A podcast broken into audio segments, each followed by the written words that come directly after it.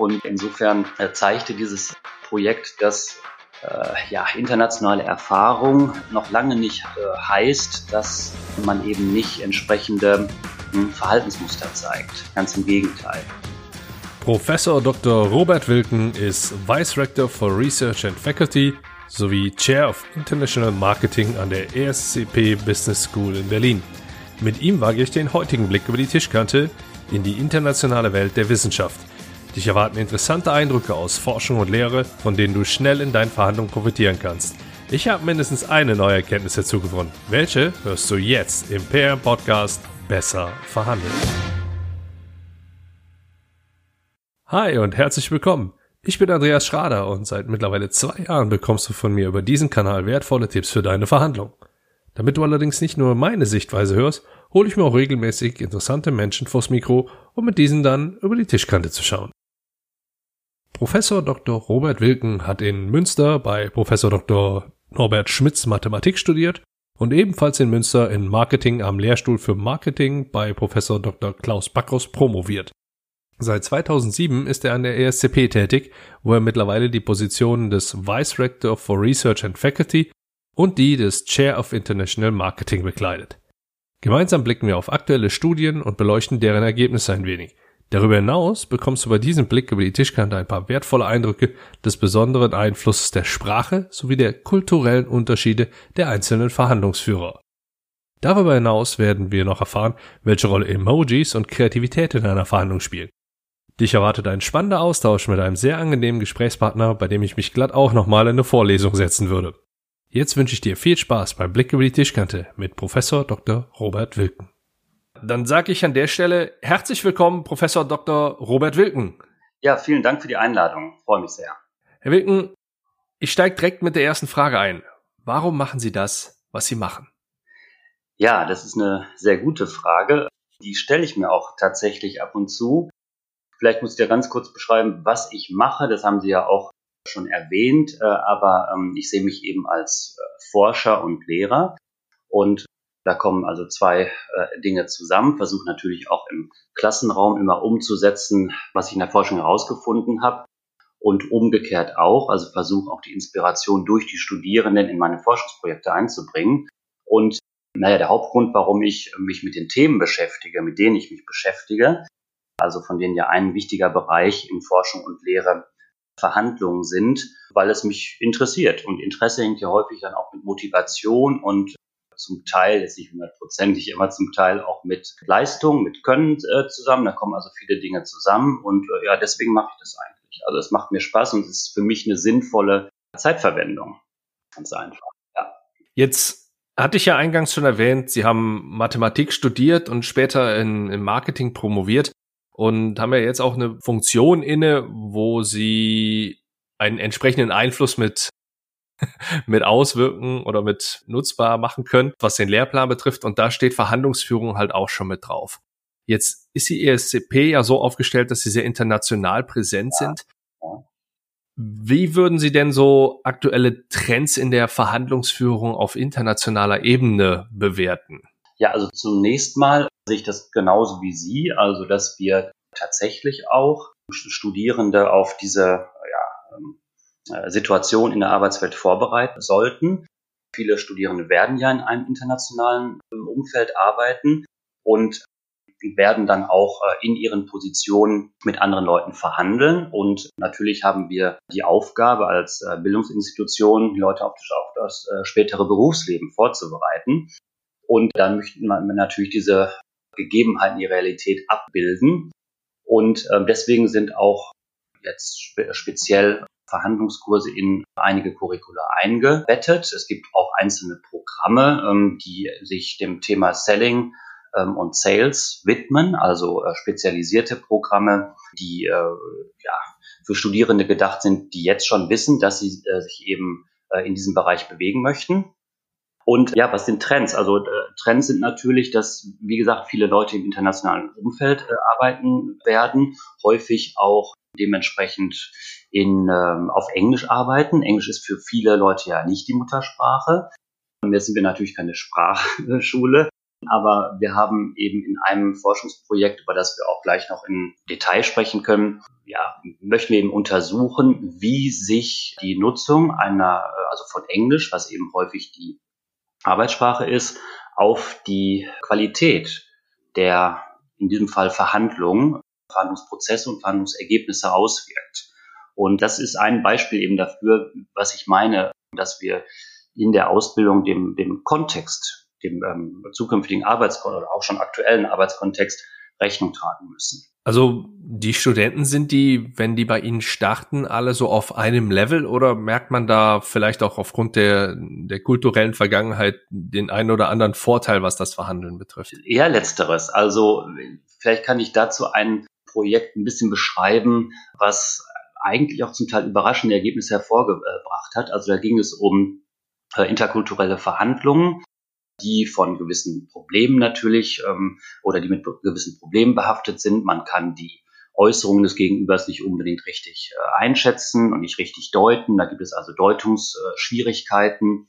Was bei manchen als Höflichkeit äh, gilt, ist bei anderen wiederum überflüssig äh, und so weiter. Und äh, wir haben also interkulturelle Verhandlungen simuliert mit unseren Studierenden, haben also aufgepasst, dass immer Leute aufeinander getroffen sind, die einen unterschiedlichen äh, kulturellen Hintergrund hatten. Und naja, jetzt sind das die Studenten, also die Studenten sich äh, bei uns bewerben, die wir haben, die sind alle sehr international. Die kommen häufig aus, aus multikulturellen Familien, die haben alle schon gewisse internationale Erfahrungen gesammelt. Und trotzdem, und das war das Überraschende, äh, trotzdem haben wir beobachtet, dass die Studierenden in diesen Simulationen im Prinzip auf Verhaltensmuster ähm, ja, zurück, nicht zurückgefallen, aber Verhaltensmuster gezeigt haben, die wir an der Kultur festmachen konnten. Und das habe ich gar nicht, hätte, hätte ich nicht erwartet. Also ich hätte erwartet, dass solche Leute, die eben sich regelmäßig im internationalen Umfeld bewegen, die entsprechende Erfahrungen gemacht haben, äh, auch eher anpassen, also sich eher auf das Verhalten des Gegenübers einlassen, äh, ja, und eben nicht äh, auf diese Stereotype zurückgreifen, und trotzdem war das der Fall. Und ähm, das heißt natürlich, dass bei Verhandlungen in der, in der Praxis, wo Leute vielleicht auch zusammenkommen, die eben nicht dieses Maß an internationaler Erfahrung schon haben, ja, dass da erst recht gewisse Spannungen auftreten. Und insofern äh, zeigte dieses Projekt, dass äh, ja, internationale Erfahrung noch lange nicht äh, heißt, dass man eben nicht entsprechende hm, Verhaltensmuster zeigt. Ganz im Gegenteil. Naja, und dann, das war Ihre Frage äh, oder ein Teil der Frage, natürlich gibt es da einige, die dann äh, ja besonders trickreich vorgegangen sind und tatsächlich auch ja vielleicht schon seit ihrer Kindheit mit solchen Situationen konfrontiert waren. Also zum Beispiel beim Einkaufen und wo, wo schon beim Einkaufen um äh, Preise gefeilscht wurde. Und das schlägt sich dann natürlich auch in einem ganz anderen, professionelleren Kontext nieder, zum Beispiel in diesen Verhandlungssimulationen, wo es natürlich um einen Business Case ging und wird sich erst recht niederschlagen dann in, äh, in der Verhandlungspraxis. Haben wir da vielleicht so die ein oder anderen konkreten Beispiele? Ich meine, Sie, Sie stellen ja jetzt niemanden namentlich an den Pranger. Nur was sind da so die, die typischen Vorurteile? Da gibt es ganz viele. Also man bewegt sich dann, also wenn ich das darüber jetzt spreche, würde ich auch immer vermeiden, über Stereotype zu sprechen. Also vielleicht spricht man eher dann mhm. über Tendenzen, die sich zeigen in der einen oder anderen kulturellen Gruppe. Also, okay, ja. dann, dann gerne so, ja. ja, also viele deutsche Studierende mögen das nicht, wenn die Verhandlung nicht schnell startet. Also deutsche Studierende habe ich jedenfalls beobachtet. Ähm, die Verhandlungen finden in unseren Simulationen online statt. Wir können also die ganzen Chats hinterher nochmal lesen, was übrigens sehr interessant ist. Und da merkt man, äh, dass ähm, die, die äh, deutschen Studierenden sehr schnell zum Punkt kommen möchten und sehr schnell einsteigen möchten und sich keine, keine Mühe machen, zum Beispiel Vertrauen aufzubauen oder das Gegenüber kennenzulernen oder äh, die Situation, die Motivation, die, die Beweggründe, die Interessen zu verstehen. Und dann kann man sich vorstellen, wenn so jemand auf jemand anders trifft, dem äh, eben eine, eine entsprechende Einleitung, ein bisschen Smalltalk wichtig ist, um äh, erstmal die, die Lage zu sondieren und um die, auch ja den Weg zu ebnen für ein Vertrauens für eine vertrauensvolle Diskussion, dann ist das natürlich schwierig. Also das wäre eine, ein Beispiel für einen ganz typischen Konflikt, der auftritt auch mit in, äh, in, äh, bei unseren Studenten. Also die wissen das ja eigentlich, ne? oder sollten das eigentlich wissen. Aber trotzdem, wenn es dann um ja eine Verhandlung geht, die interessanterweise sehr, sehr häufig als, als ähm, Wettbewerb, als Konflikt, ich meine, es ist ja ein Konflikt, ein Konflikt, aber ähm, wird häufig als, als Wettbewerb wahrgenommen, und zwar so, dass entweder ich gewinne oder der andere. Und insofern besteht, und das ist eigentlich eine Sache, die kulturübergreifend äh, ist, ja, wenig, ja, bestehen wenig, nicht unbedingt Fähigkeiten, aber vielleicht doch Fähigkeiten zu erkennen, dass eine Verhandlungssituation natürlich auch integrativ sein kann, dass die also für beide Parteien was ja, äh, anbieten kann. Und äh, es läuft häufig auf einen Konflikt hinaus und der wird dann natürlich verstärkt oder auf eine Konfliktwahrnehmung hinaus und auf eine Konfrontation. Und häufig wird die eben noch dadurch verstärkt, dass die Leute sich nicht einig darüber sind, was jetzt der beste Ansatz ist, über diesen, äh, über diese Konfrontation oder diesen Konflikt zu sprechen. Also man streitet quasi eher darum, wie man den Konflikt löst, anstatt äh, den Konflikt Zum Teil, zu lösen. genau. Oder äh, vielleicht nicht explizit, ähm, aber das, das ähm, ist dann im Hintergrund.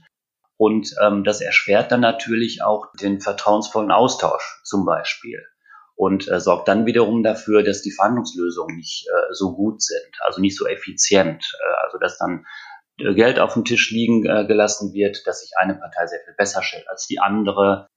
Dass, äh, also mit Geld auf dem Tisch liegen meine ich, dass sich beide Parteien noch hätten verbessern können und so weiter. Also das ist im Hintergrund und wirkt dann eben negativ auf, äh, auf Prozess und Ergebnis. Gibt's denn da, ich nenne sie jetzt mal ein bisschen provokant und sehr, sehr einfach ausgedrückt, Pärchen, wo das deutlich besser funktioniert und natürlich in, in dem Zusammenhang auch wiederum Konstellationen, wo sie sagen, oh Gott, das, das wird, das, das sollte man lieber vermeiden? Sehr, sehr interessante Frage. Hm. Vielleicht würde ich das nicht unbedingt auf die, ähm, auf die Verhandlung beziehen, könnte man vielleicht auch, ähm, aber es, ich, das ist jetzt nur ein Erfahrungswert. Also das hat jetzt keine wissenschaftlichen mhm. mh, hm, ja, äh, kein wissenschaftliches Fundament. Mhm. Ähm, aber ich habe häufig beobachtet, ob das System hat, würde vielleicht mal, wäre vielleicht mal eine Idee für ein nächstes Forschungsprojekt. Also, dass es zwischen Deutschen und Italienern aus mir nicht erfindlichen Gründen sehr gut funktioniert. Also, das ist so ein, mhm. da schwingt ein gegenseitiger Respekt mit. Ich weiß nicht, womit der zu tun äh, hat oder worauf der sich äh, gründet, aber der scheint da zu sein. Und die Ansätze sind zum Teil sehr versch Es gibt einen gewissen, äh, eine gewisse Überschneidung. Also insbesondere dieses äh, ja, Dealmaking, das Interesse daran und äh, das mhm. äh, Interesse und der im Prinzip auch der Spaß am, am Spiel, am Wettbewerb und äh, dann so eine Art gegenseitiger Respekt, der dann dafür sorgt, dass dieses, also dieser Spaß am Deal-Making äh, sich nicht negativ auswirkt der Hinsicht, dass jetzt einer da leer ausgeht. Also das, das ist eine Konstellation, bei der ich mehrfach gedacht habe, äh, aus interessanten oder Gründen, die sich mir nicht hundertprozentig erschließen, ist das eine gute Konstellation. Und wer, wer klappt gar nicht? oh Gott, jetzt muss ich mir überlegen, welche, was ich, äh, das, also gar nicht, äh, das habe ich eigentlich nicht erlebt, dass etwas überhaupt gar nicht klappt. Ähm, vielleicht liegt das auch daran, dass wir nur sagen, also jedem Teilnehmer sagen, du verhandelst mit einem Franzosen, mit einer Italienerin und so weiter, ähm, aber die sehen sich nicht und die Namen bleiben also anonym. Mhm. Und das Ganze findet auch online statt, hätte ich ja gerade am Rande erwähnt. Und mhm. äh, insofern, ja, geht, gilt da nur das geschriebene Wort. Und äh, das bringt das Ganze auch sowieso auf eine vergleichsweise sachliche Ebene, beziehungsweise blendet Faktoren äh, aus, mh, die dann, äh, ja, äh, die zum Tragen kämen, wenn man sich gegenüber säße. Und insofern habe ich jetzt niemals erlebt, dass wir Konstellationen ja ständig äh, oder bestimmte Konstellationen ständig nicht zum äh, Abschluss kommen. Also da habe ich jetzt keine Systematik erlebt. Es klappt sowieso relativ gut. Das mag daran liegen, dass es eben nur eine Simulation ist und nicht Praxis. Also unsere Erfolgsquote, also es bedeutet, dass äh, gemessen an der Anzahl der Verhandlungen, die dann zum Abschluss kommt, mhm. ähm, die, die, die ist sehr hoch, also da 90, 95 Prozent, das ist natürlich kein Wert in der Praxis mhm. auftrete. Und insofern kann ich jetzt nicht sagen, dass es da irgendwie mit Ansage gewisse Konstellationen gibt, die sich dann eben nicht treffen können. Habe ich noch keine Systematik erlebt. Hm. Das wäre vielleicht dann auch ein, ein spannender Ansatz, wenn es denn wirklich mal in eine Forschungsrichtung gehen würde, wenn das Ganze online abläuft und dann auch wirklich nur die, die geschriebenen Worte zählen, inwieweit ja. man denn da auch im, im Vorfeld durch, durch entsprechendes Framing dann schon dafür sorgen kann, dass die eine Partei vielleicht der Meinung ist, hey, wir, wir verhandeln jetzt hier mit einem Deutschen, obwohl dann tatsächlich da ein, ein Franzose oder ein Niederländer beispielsweise ja. sitzt und auf der anderen Seite irgendwo ein Amerikaner oder so. Ja, das stimmt. Aber man würde natürlich realistischerweise zumindest die, man, man weiß ja, mit wem man verhandelt, also mit, wie, wie der, die Person heißt. Mhm. Und ähm, also, dass es jetzt ganz im Verborgenen bleibt, ob mein Gegenüber eine Deutsche oder ein Italiener und so weiter ist, das wage ich jetzt zu bezweifeln. Aber finde ich sogar noch spannender in dem Zusammenhang, denn wenn ich, wenn mein Gegenüber ein Andrea oder ein Nee Andrea ist, ja. kann man, kann man da schon, schon Problematiken haben. Und im, im umgekehrten Sinn weiß ich noch aus der Erfahrung in, in den Verhandlungen mit asiatischen oder generell aus den Geschäftsbeziehungen mit asiatischen Partnern, ja. die haben ja oftmals auch, ähm, ich sag mal, um, um das Ganze einfacher zu haben, äh, international oder ich sag mal für uns im, im westlichen Bereich ähm, einfacher zu verwertbaren Namen. Äh, da, da ja. heißt dann, da hat er dann quasi firmenintern den Namen John, obwohl er tatsächlich. Einen, einen, einen typischen asiatischen Namen hat. Und John jetzt vielleicht ja. nicht unbedingt so der, der Klassiker unter den, unter den asiatischen Namen ist. Ja. Na gut, jetzt in den in der aktuellen äh, Situation bekommen ja Videokonferenzen eine, äh, eine steigende äh, Bedeutung. Da würde man natürlich das Bild mitsenden. Mhm. Hat natürlich auch den Hintergrund, man muss ja auch irgendwie prüfen, mit wem man spricht. Ne? Also ähm, sonst ist ja dem, ich will jetzt nicht sagen, dem Betrug Tür, Tür und Tor äh, geöffnet, aber irgendwie äh, geht es ja auch darum, äh, äh, zu ja, nachzuvollziehen, dass das wirklich auch die Person ist, die befugt ist, äh, da zu sitzen. Und insofern ähm, ja, so, also so reine Online-Fahnen, obwohl ich die auch mal äh, gesehen habe, das war mit einem ähm, ESCP-Alumnus, mhm. ähm, der hat für eine Firma gearbeitet, die haben Biodiesel verkauft und mhm. da haben die die Verhandlung tatsächlich auch per Chat stattgefunden. Da war ich ganz überrascht.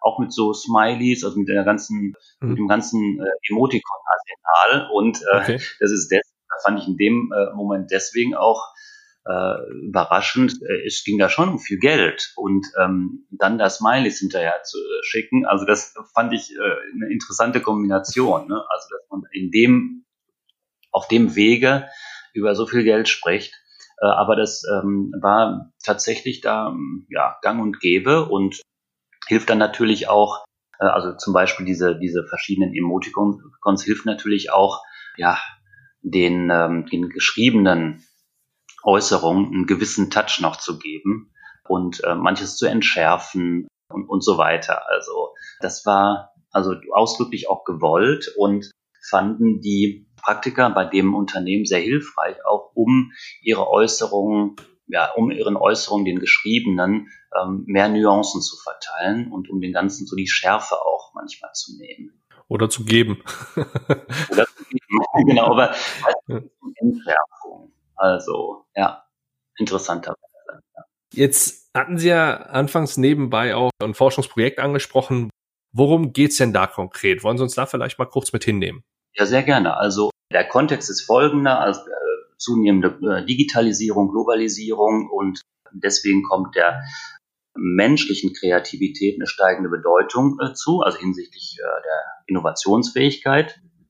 Und diese Kreativität vollzieht sich häufig in Teams, äh, die eben, wie ich auch eingangs gesagt habe, sehr häufig multikulturell, also multinational, multilingual zusammengesetzt sind. Äh, man muss sich also in diesen Teams auch äh, auf eine gemeinsame Sprache, also im wahrsten Sinne des Wortes, einigen. Häufig ist das eben Englisch und häufig ist das nicht die Muttersprache. Und wir interessieren uns dafür, wie das jetzt diese, diese, diese Situation auf die kreativen Prozesse und die kreativen Ergebnisse solcher Teams auswirkt. Und ein Anwendungsbereich sind Verhandlungen. Verhandlungen sind ja auch kreative Prozesse. Und äh, insofern mh, hm, gucken wir uns da äh, an, inwiefern jetzt die, die, äh, die, die Sprachfähigkeiten zum Beispiel der Teilnehmer, äh, inwiefern die den kreativen Prozess positiv beeinflussen oder behindern und was dann im Ergebnis dabei rauskommt. Und das trägt, wie gesagt, der, der Tatsache äh, Rechnung, dass eben die Arbeitsrealität häufig sich so darstellt, dass man also äh, in einer Nicht-Muttersprache miteinander sprechen muss und äh, natürlich das Ziel hat, möglichst gute Lösungen äh, zu produzieren. Und möglicherweise wird das eben erschwert durch die Verwendung einer Nicht-Muttersprache. Und ähm, interessanterweise, jetzt haben wir also erste Verhandlungen uns angeguckt, äh, Simulation mit unseren Studierenden äh, durchgeführt, nicht nur mit unseren Studierenden, sondern auch von anderen äh, Hochschulen. Und natürlich haben die ein sehr gutes Englisch-Level äh, und natürlich würden sie auch in der Praxis nicht Leute in eine englischsprachige Verhandlung schicken, die eigentlich gar kein Eng also Englisch nicht richtig beherrschen, logischerweise. Und das heißt, man kann sowohl in diesen Simulationen sowieso, das können wir ja messen, aber auch in der Praxis davon ausgehen, dass die Englischkenntnisse eigentlich sehr gut sind. Und äh, die ersten Ergebnisse zeigen, dass es dann trotzdem noch einen Unterschied macht, ob ich jetzt nur sehr gut spreche oder tatsächlich nah an muttersprachlichen Kenntnissen bin. Also das absolute oder ja, das Niveau, also sehr gut könnte eben oder ausreichend gut verhandlungssicher, könnte unter Umständen noch nicht mal unbedingt reichen, sondern man hat immer noch einen Nachteil gegenüber Muttersprachlern. Und das weist dann nochmal darauf hin, dass die, hm, ja, die, die, die Bedeutung von Sprachkenntnissen jetzt nicht unterschätzt werden sollte, denn man kann ähm, da tatsächlich auch noch äh, kleinere, ja, äh, wie soll ich sagen, dann sich noch verbessern. Ne? Mhm. Also es, äh, wenn man tatsächlich nicht nur sehr gut, äh, sondern exzellent spricht. Also das sind so die ersten Ergebnisse, ja. Um jetzt nochmal in, in Ihrem Ursprung zu bleiben, ist also ja. Englisch der kleinste gemeinsame Nenner in internationalen Verhandlungen. Sehr häufig. Natürlich gibt es auch die Konstellation, dass sie äh, Übersetzer haben, aber dass, da, dass es dann Effizienzverlust gibt oder dass der wahrscheinlicher ist, ja, leuchtet, glaube ich, äh, leuchtet, glaube ich, ein. Insofern gibt es eben tatsächlich immer mehr äh, Verhandlungen, die tatsächlich direkt dann äh, stattfinden, ist aber eben möglicherweise, ja, vielleicht jetzt nicht der kleinste gemeint, aber jedenfalls gibt es eben Abstriche, die man unter Umständen machen muss. Denn wenn jeder, also beide Parteien äh, in der Muttersprache sprechen könnten, na gut, dann besteht ja trotzdem das Übersetzungsproblem. Mhm. Und dann ist da die, die Möglichkeit gegeben oder die Gefahr gegeben, dass ähm, Informationen eben nicht so übermittelt äh, werden wie in einer Situation, wo beide äh, sich in ihrer Muttersprache austauschen äh, können. Aber auch da gibt es natürlich Probleme. Ich meine, ja, man sagt ja auch immer mal, ähm, ach, jetzt reden wir beieinander vorbei. Also das passiert natürlich, ist, man ist natürlich auch bei der Nutzung der Muttersprache nicht davor gefeit, aber die Gefahr ist einfach geringer. Sie sprachen Kreativität äh, beziehungsweise kreative Prozesse und haben da auch den, den Link zur Verhandlung hergestellt. Ja. Was sind denn da noch weitere Forschungsergebnisse, wo die Kreativität gerade in Verhandlungen extrem zum Tragen kommt? Also das sind jetzt nicht Ergebnisse, die wir äh, produzieren, weil wir das äh, ja bislang ähm, innerhalb dieser Simulation untersucht haben, wo dann auch die Verhandlungsgegenstände vorgegeben sind und auch die mh, hm, Ergebnisse, die mit der Einigung auf bestimmte Optionen dann einhergehen. Aber man kann sich natürlich, also Kreativität kann sich natürlich auf die Person beziehen, auf die kreativen Fähigkeiten, dann kann sich das auf den Prozess beziehen und es kann sich auch auf die, auf das Ergebnis, also das Produkt beziehen. Und also Kreativität als Prozess, naja, man könnte eben überlegen, wie beziehungsweise man kann das äh, Agenda Setting als kreative, kreative Aufgabe sehen. Also worüber muss ich eigentlich sprechen, um für beide Parteien auch eine Gewinnmöglichkeit zu eröffnen. Und das ist ja ein wichtiger Punkt ähm, in, in der äh, Praxis. Also was, was worüber sprechen wir eigentlich? Welche Verhandlungsgegenstände? Und äh, dann entsprechend auch die, mh, hm, die, nicht nur die Diskussion über die einzelnen Optionen, sondern über die Identifikation dieser Optionen. Und da kann ich wieder auf das Beispiel zurückkommen, was ich gerade schon mal genannt hatte. Das äh, war, da ging es um diesen Alumnus, der äh, Biodiesel verkauft hat. Mhm. Und äh, eigentlich ist das ein ganz klarer, äh, hatte mir damals erläutert, ein ganz klarer Käufermarkt. Es gibt so und so viele äh, Anbieter und die buhlen natürlich um die Gunst der Käufer äh, hauptsächlich über den Preis. Mhm. Und wenn es dann jemand anders, einen anderen Anbieter gab, äh, der einen besseren Preis hatte, hatte man eben verloren. Und naja, was macht man jetzt? Und auch da wurde dann eben versucht, also die äh, Agenda zu erweitern, also nicht nur einen Preis drauf zu schreiben, sondern beispielsweise auch die Konsumenten, die Abnehmer davon zu überzeugen, dass Biodiesel nicht gleich Biodiesel ist, dass es also unterschiedliche Qualitäten gibt mhm. und dass man äh, sich öffnet für bestimmte Lieferbedingungen oder was. Ne? Also da haben die eben darüber gesprochen, wo, was man noch mit einbringen könnte, um den Deal insgesamt interessanter zu machen und um dann möglicherweise den Mitbieter und Wettbewerber auszuschalten. Und das ist ein Beispiel für Kreativität im Prozess. Und das haben wir jetzt eben in diesem Projekt nicht, äh, nicht untersucht, weil wir eben eine vorgegebene Fallstudie verwenden, wo die Agenda feststeht. Mhm. Aber das könnte man eben machen. Ne? Und was man auch überlegen kann, ist, äh, naja, also wie bei, baue ich eigentlich meine Argumentation auf? Also wie, wie sortiere ich meine Rechtfertigung? Wie überzeuge ich ähm, den, das Verhandlungsgegen, also meinen äh, Verhandlungspartner von, äh, von der Güte meiner Produkte ähm, und, und so weiter. Und das bedeutet, dass ja, Kreativität hört sich so nach was Unsystematischem an, aber das ist es natürlich nicht. Also ähm, wenn ich äh, mir zum Beispiel über diese ähm, ja, kreative Argumentation Gedanken mache, dann hat das was mit Planung zu tun. Mhm. Und äh, also Kreativität im Prozess heißt also nicht, ich überlasse mal dem Zufall und meiner Eingebung in dem Moment, sondern es hat tatsächlich auch sehr viel mit Zufall zu tun. Mm, das passt auch zu dem, was man bei äh, Kreativität als Person, also äh, festgestellt hat. Natürlich kann man Kreativität auch gewissermaßen trainieren und ja, gewisse, gewisse Übungen zum Beispiel und somit hat man da eben auch noch einen Handlungsspielraum. Und auch das ist ja was Systematisches. Also Training ist ja was Systematisches. Und insofern vielleicht nochmal die generelle das, das generelle Statement, dass Kreativität jetzt nicht gleich Zufall ist. Im Gegenteil, es ist eher Planung und äh, Vorbereitung. Da, da, da bin ich mit einverstanden. Das unterschreibe ich so. wann wird's denn oder wann, wann gibt's denn erste Zwischenergebnisse oder werden die irgendwo gesondert veröffentlicht von den duellen Studien? Ja, also das Projekt läuft zwei Jahre, das läuft jetzt im Dezember aus und wir haben uns in der äh, bisherigen Zeit hauptsächlich um die Datenerhebung gekümmert. Das ist relativ aufwendig. Sie müssen ja Zugang zu verschiedenen äh, Studierendengruppen haben, in verschiedenen Altersklassen, äh, mit verschiedenen Verhandlungserfahrungen, verschiedenen Spracherfahrungen und so weiter.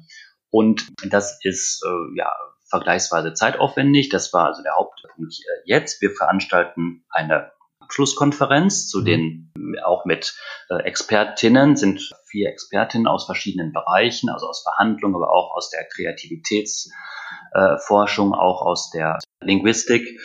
Und das ist Ende November natürlich eine virtuelle Abschlusskonferenz. Und da wollen wir dann äh, mit den Expertinnen über die ja, ersten Ergebnisse und dann auch über deren Einschätzung zu äh, ja, erwartbaren Ergebnissen sprechen. Und dann werden daraus natürlich, äh, wenn unsere Analysen ganz abgeschlossen äh, sind, auch äh, wissenschaftliche Publikationen ja, entstehen. Es gibt auch eine Website, also es ist ein Projekt, was vom Bundesministerium für Bildung und Forschung gefördert ist. Es gibt, das Projekt heißt Create ET, also Create natürlich mit Bezug zu Kreativität mhm. und ET, da geht es um English in Teams, also daher kommen, kommen die zwei äh, Buchstaben dazu. Und äh, das ist ein Projekt, was ich mit einer Kollegin mache, Frau Professor Mühlfeld von der Universität in Trier. Das ist übrigens eine Kollegin, mit der ich zusammen promoviert habe mhm. in Münster. Also häufig bleibt man äh, in, in, in der Familie und äh, naja, wenn man zwei Jahre so einen langen Zeitraum zusammenarbeitet, möchte man natürlich auch mit Leuten zusammenarbeiten, mit denen man gerne zusammenarbeitet und so sind wir eben auch zusammengekommen. Mhm. Und ja, also im Nachgang an diese ähm, Abschlusskonferenz, die ähm, am letzten Freitag im November stattfinden wird, wird es dann auch natürlich wissenschaftliche Publikationen geben, die wir dann auch über unsere Website vermitteln. Kann sich da jeder anmelden? Ja, also wir sind gerade dabei, die Kommunikation der Konferenz vorzubereiten. Wir wollen natürlich auch unsere jeweiligen Netzwerke ansprechen, wollen die äh, Alumni der mhm. jeweiligen Hochschulen, also der Uni in Trier und ähm, der ESCP ansprechen. Äh, natürlich kann ich Ihnen das auch sehr gerne zukommen lassen, so dass wir es Ihrem Netzwerk wiederum eröffnen. Und ja, also es mhm. ist am 27.11. Äh, ja. Mhm. Und ja, drei Stunden an einem Nachmittag virtuell und es wird jetzt bald die Anmeldung geben und dann kann ich Ihnen das sehr, sehr gerne zukommen lassen. Mhm. Wunderbar, dass wir das an. Bin ich jetzt äh, mhm. Ja, ja dann, dann packe ich das hier auf jeden Fall ja, schon mal mit in die Show Notes rein und werde es dann, wenn es dann soweit ist, auch gerne nochmal über meine Kanäle publizieren, weil ich da doch weiß, dass der eine oder andere, der da auch etwas, etwas wissenschaftlicher ja. an die ganze Sache rangeht, oder vielleicht die, ähm, ich, ich habe zuletzt sogar mitbekommen, dass mein Podcast auch äh, als Quelle mittlerweile genutzt wird oh. in, in Vorlesungen, was, was ja. mich sehr ehrt. Und von daher schönen Gruß an der Stelle in die Schweiz. und da ist das mit Sicherheit mal interessant, auch, äh, auch, auch dann an, an, an einer solchen Konferenz dann nochmal teilzunehmen, weil man dann äh, auch nochmal durchaus sehr, sehr interessante und äh, erkenntnisreiche Dinge ja. erfahren kann. Und es ist halt auch immer wichtig, da, wie heißt das so schön, State of the Art zu sein. Ja, am Ball zu bleiben. Und dadurch, dass es eine virtuelle ähm, Konferenz sein muss, unter den gegebenen Umständen gibt es natürlich auch keine Begrenzung an, Teilnehm an der Teilnehmerzahl und äh, man muss auch mhm. nicht reisen. Also äh, man kann das eben von zu Hause aus mitmachen oder muss es sogar von zu Hause aus mitmachen.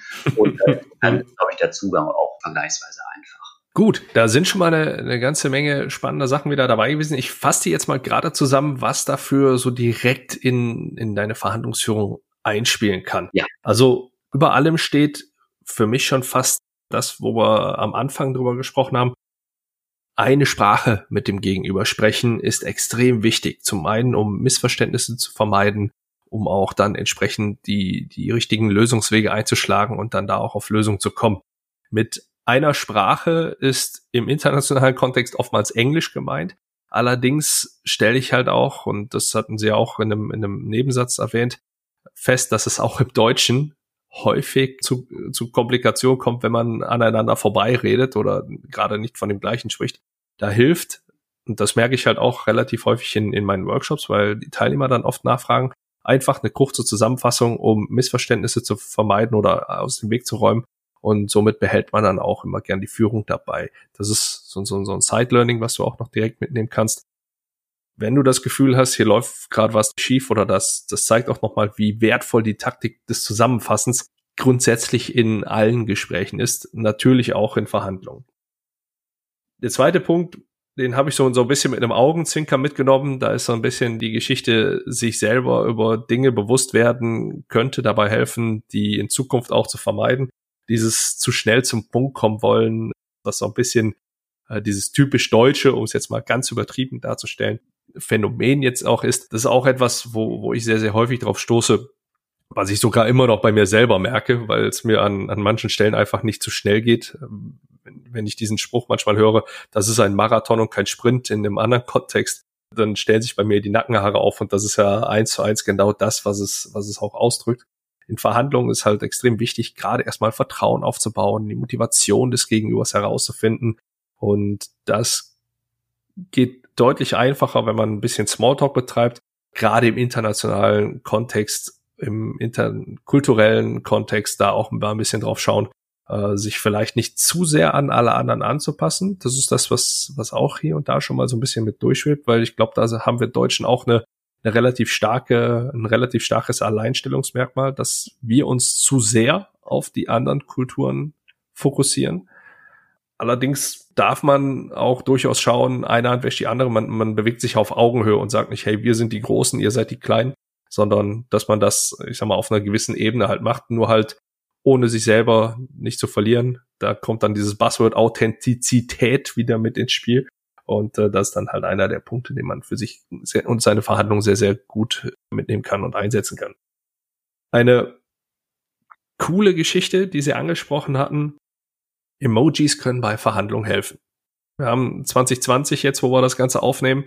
Da haben wir sehr, sehr häufig Situationen, wo auch nebenbei über WhatsApp, über Chat, über E-Mail, verschiedene Messenger halt auch durchaus verhandelt wird und da den einen oder anderen Emoji, egal wie professionell es ist, damit einzubauen, der kann oftmals sehr, sehr hilfreich sein. Äh, da gilt in meinen Augen wie immer dieses typische Credo, alles in Maßen, nichts in Massen.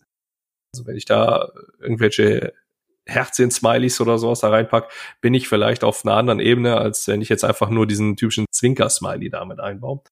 Äh, nichtsdestotrotz, das heißt nicht, dass die Dinger absolut nichts in der, in der Geschäftskommunikation zu suchen haben. Verhandlungen sind kreative Prozesse. Da bin und bleibe ich dabei. Das unterstreiche ich sofort. Kreativität ist nicht, nicht Chaos, sondern Kreativität kann auch sehr, sehr gut systematisch und, und strukturiert sag mal, umgesetzt werden und in dem Zusammenhang sogar auch erlernt werden.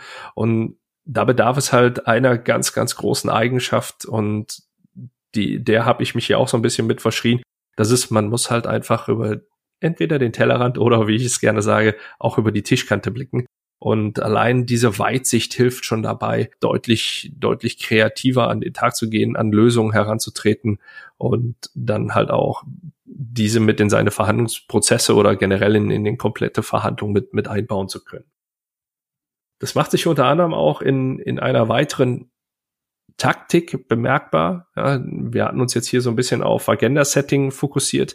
Und das ist natürlich auch eine der, der, der absoluten, also meiner Top 5 Taktiken, die einem sofort weiterhelfen können, bessere Verhandlungsergebnisse zu erzielen. Agenda-Setting an sich ist, ist keine große Herausforderung in meinen Augen.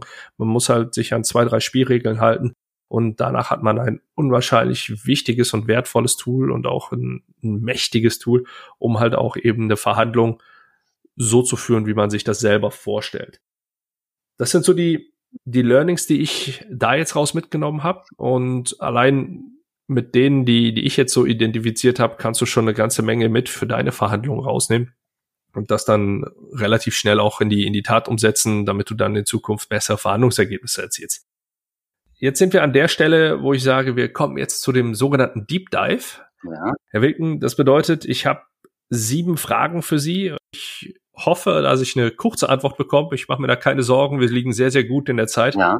Ich möchte allerdings eine, eine kurze Erklärung dann noch dahinter haben, wenn, ähm, wenn, wenn diese Antwort nicht, nicht eindeutig genug ist oder okay. nicht, äh, nicht, nicht einfach genug abzuleiten ist. Okay. Meine erste Frage an Sie, worauf sind Sie stolz? Worauf bin ich stolz? Ja, auf ein paar Dinge und vielleicht kann ich einfach nur meine ist jetzt vielleicht ein bisschen ja, einfach oder nicht ein bisschen langweilig, äh, aber auf meine Diplomarbeit bin ich stolz. Deswegen, weil die mich sehr viel Zeit gekostet hat und deswegen auch, weil es da sehr, also auch sehr viele Durststrecken äh, äh, gab und ähm, die musste man erstmal hm, ja überstehen. Also es gab da, ich, wie gesagt, es war eine Mathematikarbeit und da gab es auch mal ein, zwei, drei Wochen, wo ich ähm, stapelweise Formeln geschrieben habe äh, und äh, nur um hinterher festzustellen, äh, das führt zu nichts und das kann ich nicht gebrauchen. Äh, und ähm,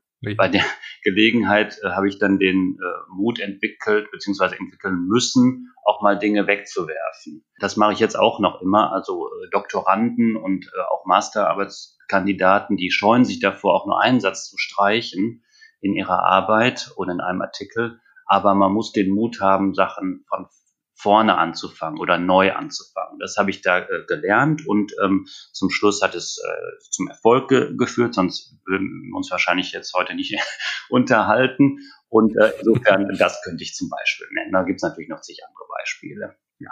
Worauf können Sie am besten verzichten? Ich kann auf sehr viele Sachen verzichten.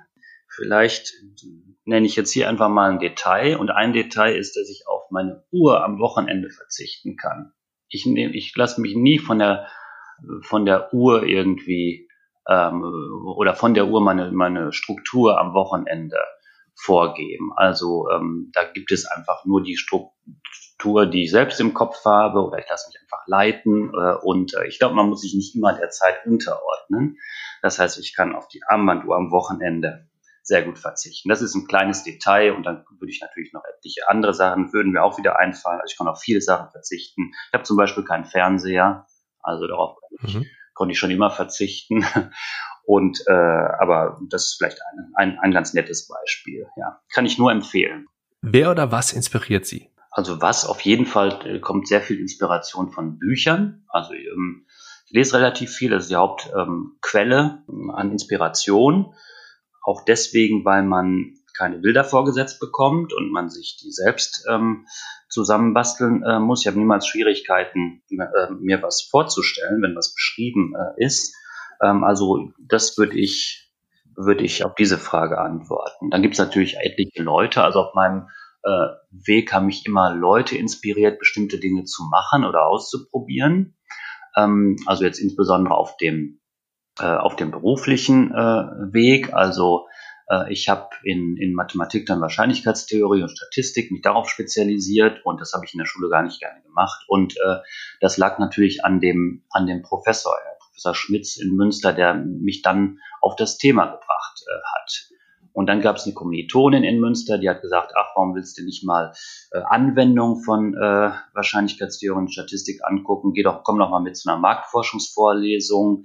Ähm, das heißt, da hat mich die Kommilitonin auch wiederum dazu inspiriert, mh, äh, über den, wie haben Sie gesagt, über den, über die Tischkante äh, äh, hinweg zu äh, schauen, darüber hinaus zu schauen. Ähm, und äh, dann war das auch der Professor, Professor Backhaus in Münster, der die Marktforschungsvorlesung gehalten hat, bei dem ich dann promoviert äh, habe, der mich dann wiederum dazu gebracht hat, in der Wissenschaft zu bleiben. Also es sind ähm, immer Personen gewesen, die auch einen maßgeblichen Einfluss darauf hatten, welche Optionen ich hatte und welche Optionen ich betrachtet habe und äh, wie ich mich dann letztendlich entwickelt habe. Wie bilden Sie sich weiter? Das ist eigentlich dieselbe Antwort, also auch meistens hm. ähm, ich habe ähm, interessantes ein Gespräch mal gelesen, da ging es um die Zukunft des äh, Buches. Und das war ein Gespräch zwischen Umberto Eco und Jean-Claude Carrière. Und ähm, relativ am Anfang sagt, ich glaube, es ist Umberto Eco, der das äh, sagt, also es gibt sehr viele Dinge, die kann man einfach nicht verbessern. Also es gibt den, das Rad und es gibt den Hammer und äh, die Schere und das ist es dann. Ne? Äh, und das wird einfach nicht, kann einfach nicht weiterentwickelt werden, weil das schon das Maximum äh, ist, das maximal effektiv. Und äh, so ist das für mich auch mit Büchern als, äh, als äh, Bildungsquelle. Also es gibt einfach aus meiner Sicht nichts Besseres. Und äh, natürlich mhm. sehe ich mir auch äh, YouTube-Videos an oder Erklärvideos. Ähm, ähm, habe neulich noch ein YouTube-Video äh, gefunden, um ähm, eine Batterie in meiner in irgendeiner Fernbedienung zu wechseln. Man findet ja wirklich alles auf YouTube, ähm, aber das würde ich jetzt nicht als Weiterbildung bezeichnen. Ich glaube auch, dass es ein, ähm, mhm. äh, eine Grenze gibt ähm, bezüglich digitaler Lehre.